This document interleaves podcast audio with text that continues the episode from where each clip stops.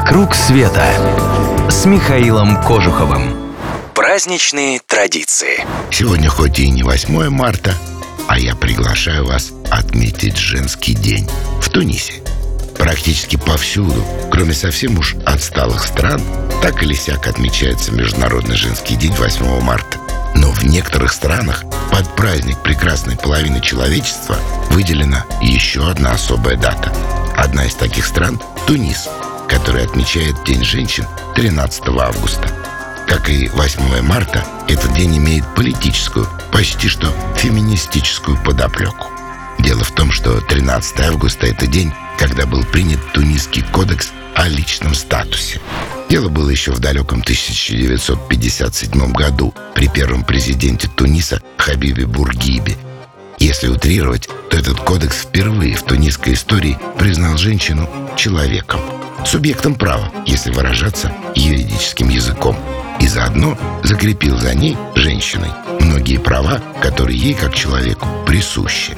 Конечно, в деле защиты прав женщин Тунис далеко отстает не только от западных демократий, но и от нашей страны. Но по меркам исламского мира меры по обеспечению равноправия поражают. У тунисских женщин, например, есть равное с мужчинами право на развод. Многоженство запрещено. Запрещены браки до 17 лет, а правила наследования, скажем так, более-менее равноправные – Президент Бургиба вообще-то спорная фигура в современном Тунисе. Он принес стране свободу от французских колонизаторов, но вел личную диктатуру. Он построил в Тунисе сильную экономику, но к концу его правления многие люди жили на грани голода. Многие из его законов сейчас уже отменены. Но ни одно следующее правительство Туниса трогать кодекс о личном статусе не посмело. Он по-прежнему считается выходным днем, в который происходят всевозможные мероприятия и демонстрации. Сохранилась даже традиция подарков, которые дарит правительство всем женщинам Туниса. Нет, речь не идет о раздачах конфет и цветов. Тут все делается с восточным размахом и восточной же непредсказуемостью.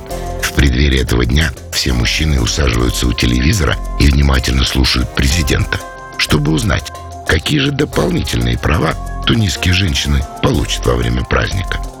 Так, к примеру, в один из последних праздников местные ГАИ строго-настрого запретили штрафовать женщин-водителей после 20 часов вечера, даже если они нарушили правила дорожного движения. Вот это я понимаю. Вот это законодательная инициатива. Нашим бы депутатам поучиться. Тунис в этом году популярен у российских отпускников. А вот отправиться в октябре в магическое путешествие вместе с Екатериной Рождественской в соседнее Марокко приглашаем только мы. Надумаете? Не теряйте времени. Группа маленькая, мест на всех не хватит.